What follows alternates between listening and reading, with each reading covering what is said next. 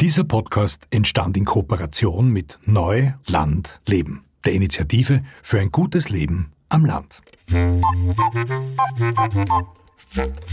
Es haben ganz viele Leute für dieses Haus geboten und die Verkäufer, das finde ich wirklich wahnsinnig wertvoll, die haben sich mega viel Gedanken gemacht, wer dort gut in die Nachbarschaft reinpasst und haben Punkte vergeben scheinbar, welches Paar da am besten in Frage kommt. Und wir waren unter den letzten beiden und da, da gab es Gleichstand.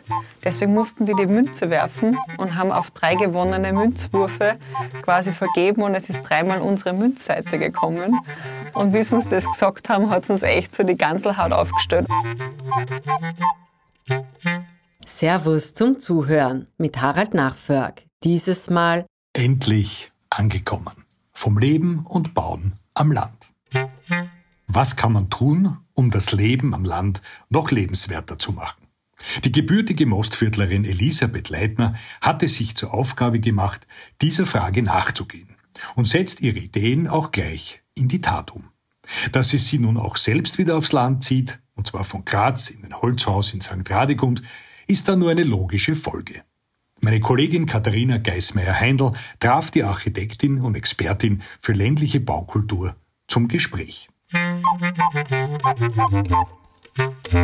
Es ist wieder Zeit für eine neue Folge Servus zum Zuhören. Schön, dass ihr euch Zeit nehmt.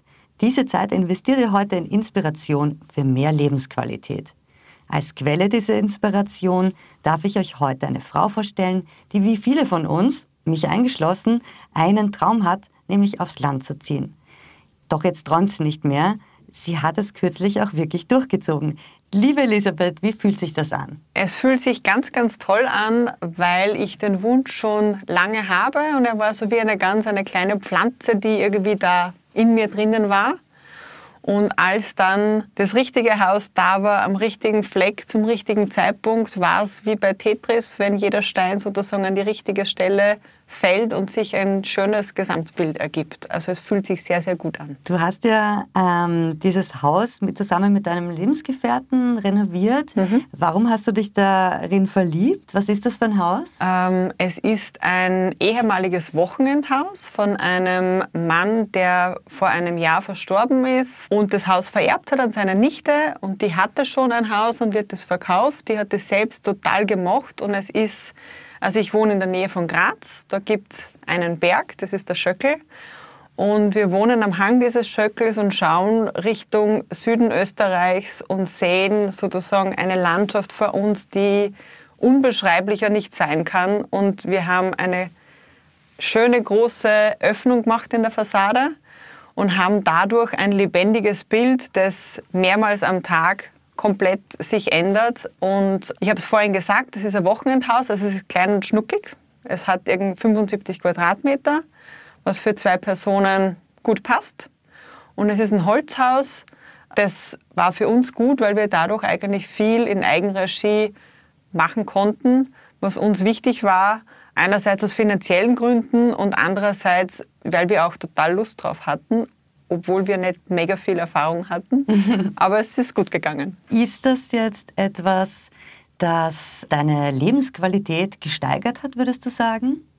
Ja, das schon. Leben am Land? Also es ist, ich habe es vorhin gesagt, meine Eltern waren damals skeptisch, wie ich ihnen das erste Mal gesagt habe, wir möchten dieses Haus kaufen weil ich bis jetzt einfach immer in Wohnungen gewohnt habe in meinem beruflichen Leben und ihnen das nicht so bewusst war, dass das sozusagen diese kleine Pflanze im Hinterkopf irgendwie immer schon da war. Ja? Dass es äh, Option gibt, dass ich gerne ein Haus hätte, wobei für mich immer klar war, wenn, dann kommt es und passt. Also nicht so, dass ich das, ich muss das finden und ich suche das irgendwie, sondern irgendwann wird es da sein und es war für mich klar, es kommt nur ein Bestandshaus in Frage. Also ich würde nie auf die grüne Wiese ein Haus bauen wollen. Das ist nicht zeitgemäß, das passt nicht für mich, das passt nicht für meine Wertevorstellungen. Und es war mir immer klar, ich möchte irgendwas Altes oder halt auf jeden Fall was Gebrauchtes und das dann zu meinem eigen machen. Und Lebensqualität hat sich absolut gesteigert, aber eigentlich mehr durch das, dass es wirklich ein Gefühl ist von, ich bin angekommen. Also ich bin irgendwie, dieses nach Hause kommen fühlt sich jetzt anders an, als das in meiner Wohnung davor war, obwohl ich die Wohnung heiß geliebt habe, aber es ist anders. Und du hast ja die Lebensqualität nicht nur für dich verändert, mhm. sondern das ist ja auch ein Herzenswunsch von dir, dass du jungen Menschen auch zu mehr Lebensqualität äh, verhilfst. Du hast nämlich versucht, das mit sogenannten Auslandssemestern auf dem Land. Mhm. Das finde ich ein sehr spannendes Thema, da werden wir gleich noch drauf zurückkommen. Was ich aber noch wissen will von dir vor ist, hast du da wirklich viel auch selbst auf der Baustelle gemacht? Hast du da auch selbst Hand angelegt? Ja, wir haben eigentlich bis auf das Dämmen, die Fassade neu machen und das große Fenster, von dem ich vorher gesprochen habe, einbauen, haben wir alles selbst gemacht. Ich habe Architektur studiert und insofern konnte ich mir relativ gut und schnell vorstellen, wie es denn sein wird. Aber ich musste das natürlich auf Plänen aufzeichnen und auch meinem Partner vermitteln, wie ich glaube, dass das irgendwie gut wäre. Und er ist aber auch sehr sensibel für diese Themen. Und wir haben gesagt, wir fangen im Untergeschoss an und da war eine Werkstatt, wo der Vorbesitzer drinnen geschweißt hat. Wollten wir auf ein Büro umbauen, wo wir beide drinnen arbeiten. Heißt, wir mussten den Raum dämmen und haben angefangen im Internet zu recherchieren und YouTube-Videos zu schauen, wie man das macht und haben halt biologisch wertvolle Materialien eingekauft und haben das gemacht.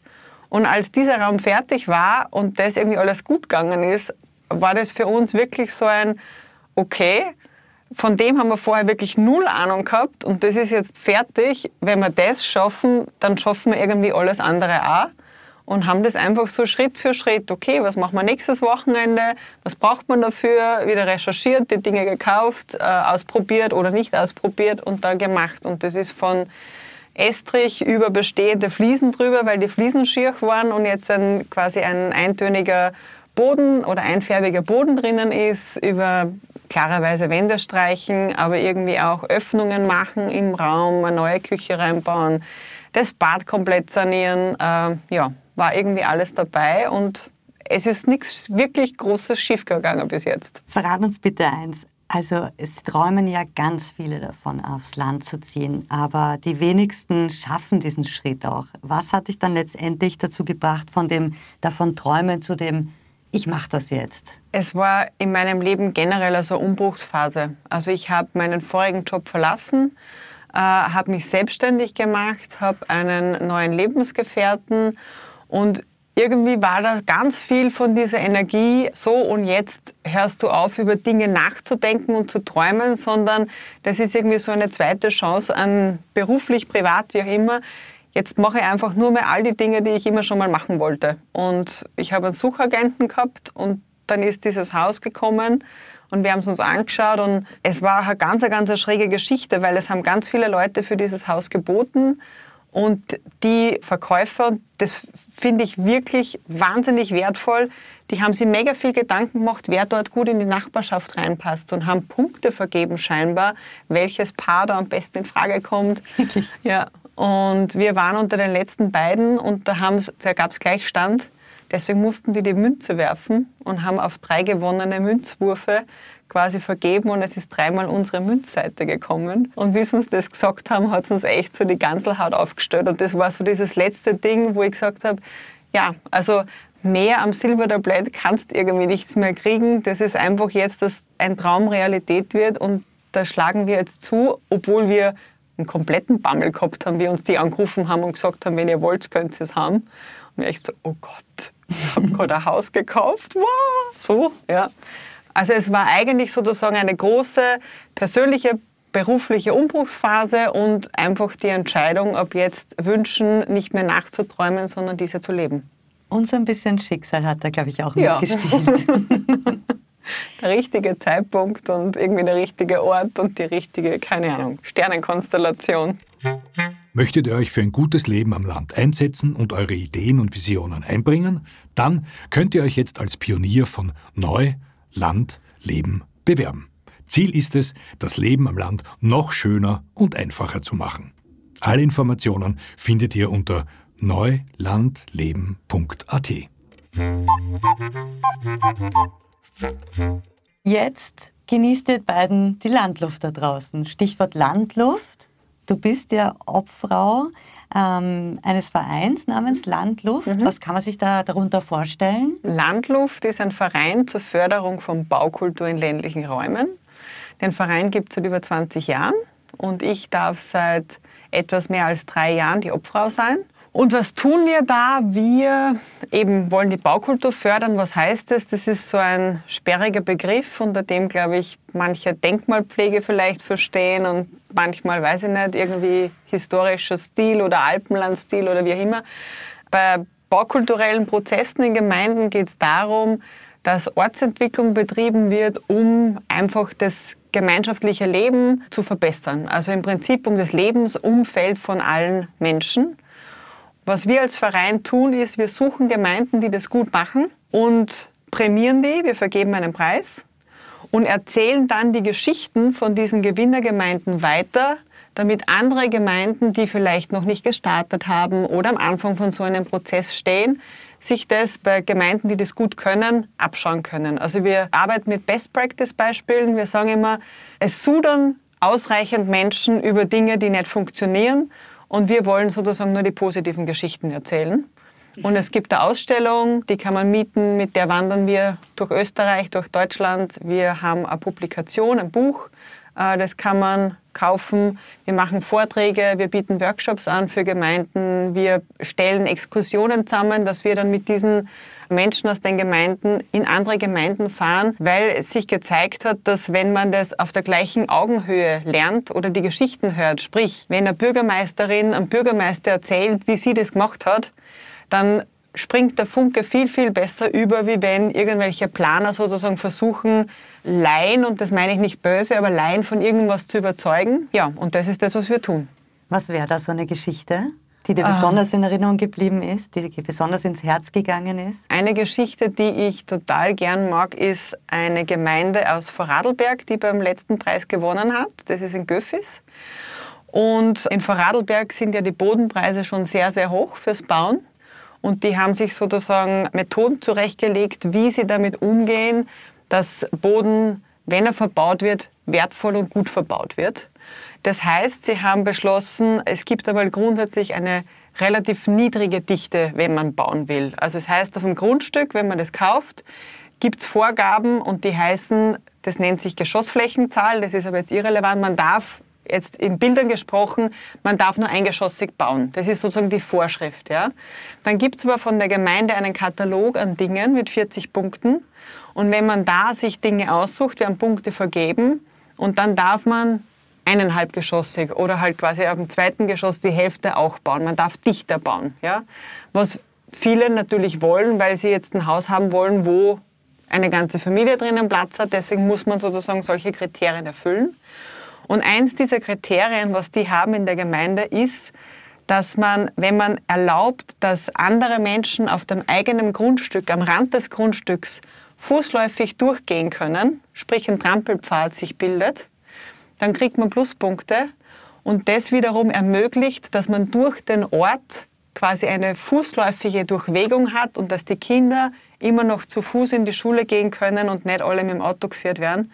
Und wir haben das, wie wir dort auf Juryreise waren, haben wir das gesehen, wie sozusagen über den Hang runter vom Kindergarten und von der Schule die kleinen Zwerge in ihren Warnwesten wirklich diese Trampelpfade runterkommen sind. Und das ist doch was, was super wertvoll ist für ein Zusammenleben am Land. Was aber einfach heutzutage, das wissen wir alle, wenn man durch Siedlungen schaut, eine Duyenhecke ist höher wie die andere und jeder sperrt sich in seinem Kastel ein.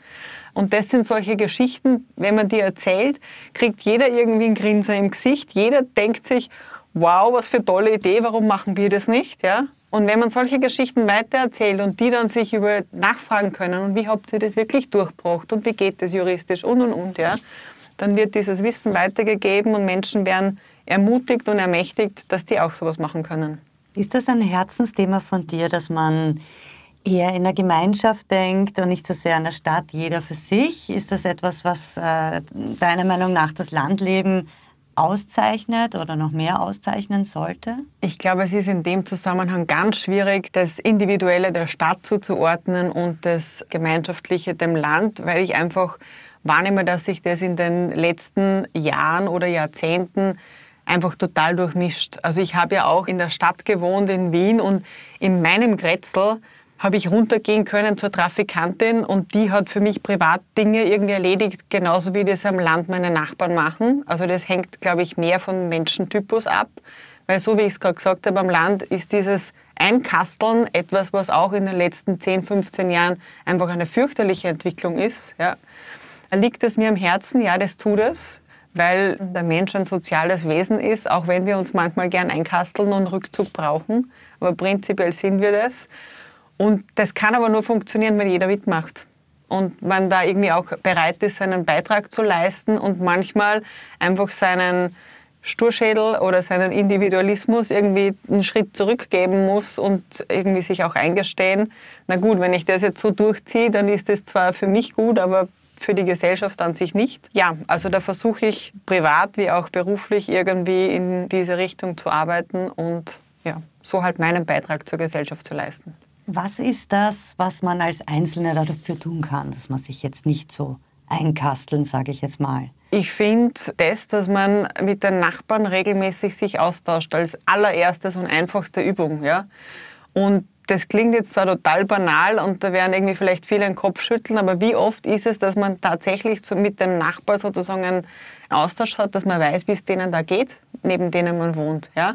Weil ich selbst einen anstrengenden Arbeitstag hatte und, und, und. Ja. Also das, einfach mit Mitmenschen in Kontakt sein. Das, wenn es darum geht, dass eine Gemeinde, ZB am Land, irgendwelche Initiativen startet für die Gesellschaft, ja, die für die Gemeinde gedacht sind, dass man da sich bereit erklärt, mitzutun und nicht davon ausgeht, mich freut es nicht, machen dann eh die anderen. Ja, weil eben ich irgendwie gerade keine Zeit habe und das sollen halt die machen, die Zeit haben.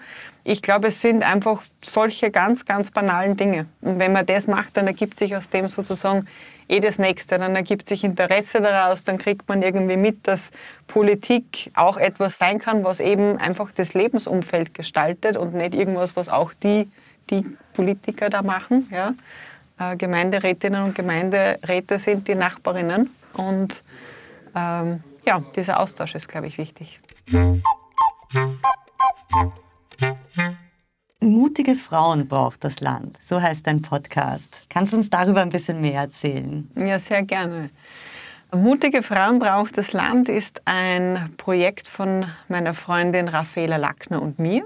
Und das ist entstanden, weil wir beide beruflich unzufrieden waren das hat mit Struktur zu tun und wir waren einfach beide so beruflich in einem Radl, dass man irgendwie immer gleiche Probleme versucht zu lösen und irgendwie die dahin gewälzt haben und wir beschlossen haben, wir müssen etwas machen, dass wir entweder aus diesem Rad rauskommen oder ein Projekt, das nur für uns ist, das nichts mit unseren beruflichen Themen zu tun hat. Und wir waren wandern und haben irgendwie uns gegenseitig so gefragt, ja, was wäre das bei dir? Hast du eine Idee? Und haben beide gesagt, na eigentlich nicht, aber irgendwie einen Podcast machen wäre cool. Obwohl wir zu dem Zeitpunkt beide noch nicht viele Podcasts gehört haben. Das war irgendwie einfach nur so ein, ein Schuss ins Blaue. Und dann haben wir beide gesagt, okay, cool, Podcast, welches Thema? Und dann war klar, wir bleiben beim Thema ländlicher Raum, das schon, das war uns wichtig, aber eben nicht Baukultur. Und haben gesagt, ja, Frauen. Frauen und ländlicher Raum. Und dann haben wir so ein bisschen gebrainstormt, wie das Ding heißen könnte und was das genau ist. Und ich habe damals ein Interview geben dürfen für einen Dorfreport und da habe ich das so ein bisschen angeteasert, dass ich über das Thema nachdenke, einen Podcast zu machen mit einer Freundin und auf das ist die Journalistin voll aufgesprungen und hat gesagt, ja, wenn wir dann das Interview haben, dann reden wir über diesen Podcast und ich habe der Raffaella Nachricht geschrieben, die war gerade im Urlaub und habe gesagt, du, ich habe das rauslassen, jetzt müssen wir es wirklich machen. Das, über das wird jetzt geschrieben. Ja, das haben wir getan. Wir machen das jetzt seit etwas mehr als einem Jahr. Und wir haben auch schon einen Steirerin Award bekommen und sind auch beim Ö3 Podcast Award auf Platz 14 von null weg gestartet. Und ja, also Gratulation. ja, danke. Macht uns beide sehr happy. Und ihr sprecht dabei über die Ideen von Frauen für ein gutes Leben am Land. Ja, wir holen Frauen vor den Vorhang, die ganz bewusst im ländlichen Raum sind und die dort einfach coole Projekte machen. Also das ist von einer Frau, die Kosmetika macht, nur Naturkosmetik. Die haben im letzten Monat ein ähm, Interview gehabt, die war früher auch in der Stadt, dann hat einen Verlag gehabt, hat den verkauft und hat ganz was anderes gemacht. Wir haben gestern ein Interview aufgenommen mit einer jungen Frau, die den alten Bauernhof von den Großeltern ihres Mannes wiederbelebt hat, indem sie dort eine Alpaka-Farm gestartet hat. Wir haben Ex-Bürgermeisterin Uli Böcker vor dem Mikro gehabt. Also es ist ganz, ganz unterschiedlich äh, von den Themen her. Es ist sozusagen immer eine Frau, die im ländlichen Raum coole Dinge macht und Mut beweist damit. Und ich habe ja vorher schon erwähnt, Auslandssemester auf dem Land für junge Menschen, das hört sich ja spannend an. Worum geht es da genau? Äh, das Projekt heißt Rurasmus. Das ergibt sich aus ruraler Raum und Erasmus. Und ein Erasmus-Semester ist, glaube ich, wahrscheinlich allen Menschen ein Begriff. Ja, da geht man ja ins Ausland und studiert woanders.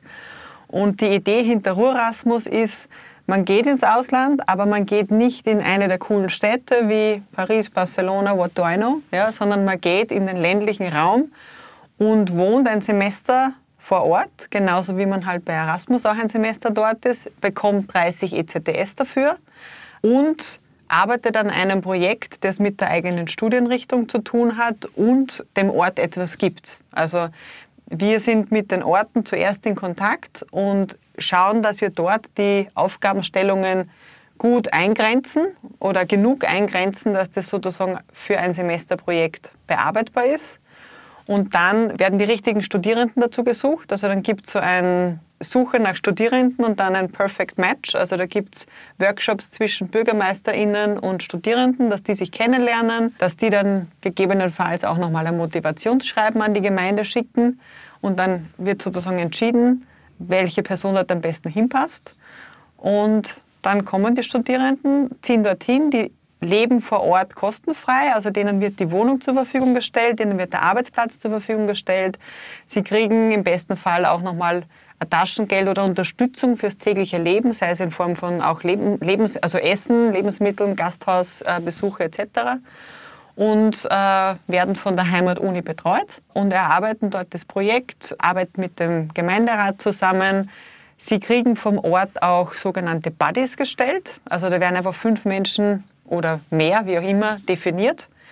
Das soll einerseits inhaltlich mit dem Thema zu tun haben, aber uns ist auch ganz wichtig, dass da auch junge Menschen dabei sind aus dieser Landgemeinde, damit die Studierenden sozusagen dort auch nicht wie ein UFO sind, sondern dass die wirklich auch Anschluss mit der eigenen Generationengruppe irgendwie haben.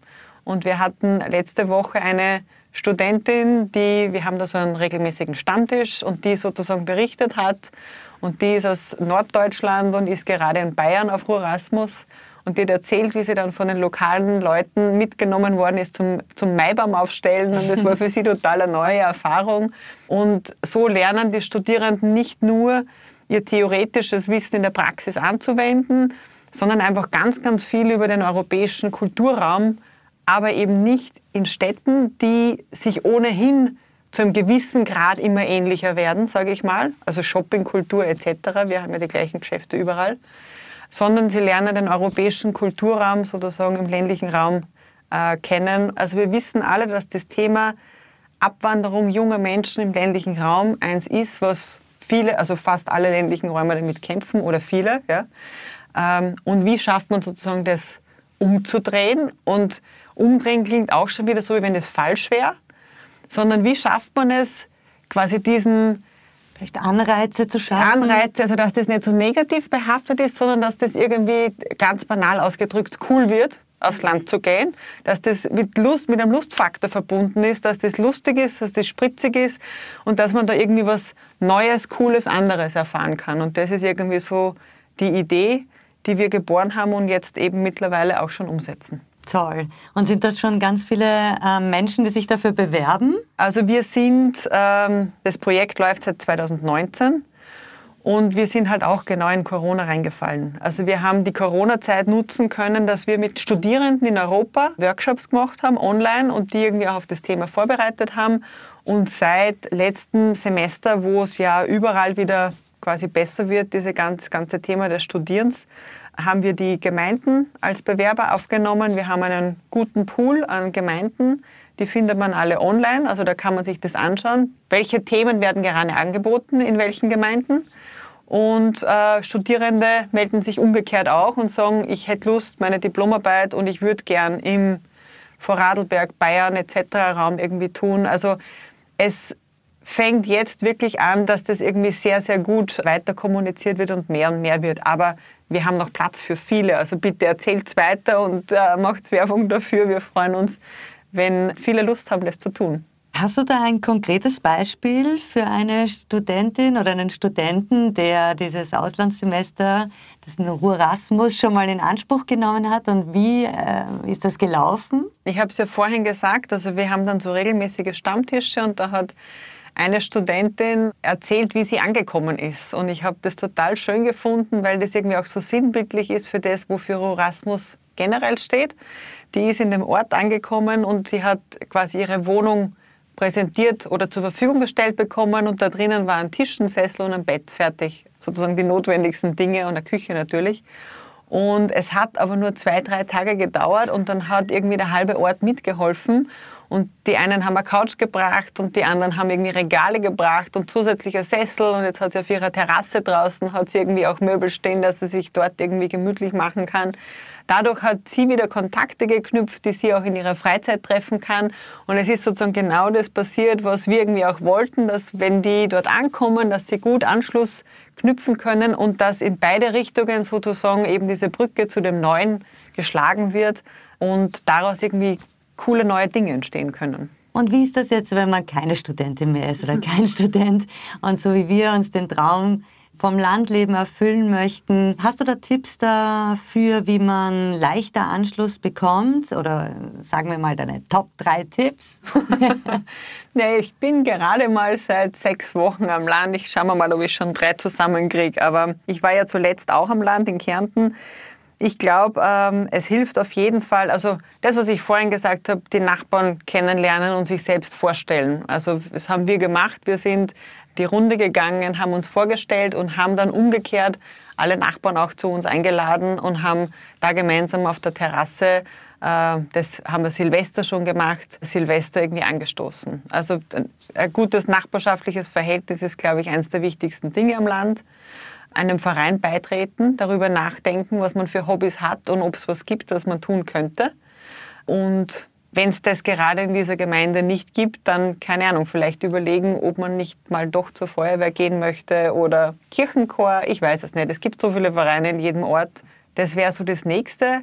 Und eins, ich weiß nicht, ob das ein Tipp ist, aber was wir jetzt auch überlegt haben, wir sind nicht im Hauptort dieser Gemeinde, sondern in so einem kleinen Nebenort. Und da ist dieses Thema des öffentlichen Verkehrs. Also es gibt zwar einen Bus vor unserem Haus, was super ist, aber der verkehrt nicht so oft. Und jetzt haben wir gesagt, es wäre total super, wenn wir eine WhatsApp-Gruppe starten in diesem Nachbardorf, wo man nicht anfängt, irgendwelche idiotischen Dinge irgendwie durch die Gegend zu schicken, sondern wirklich nur Nachbarschaftshilfe auf kürzesten Weg. Also fährt morgen irgendjemand, damit ich den Anschlussbus in sowieso? Kann mir jemand ein Brot mitnehmen, damit ich nicht auch extra irgendwie darüber fahren muss oder so?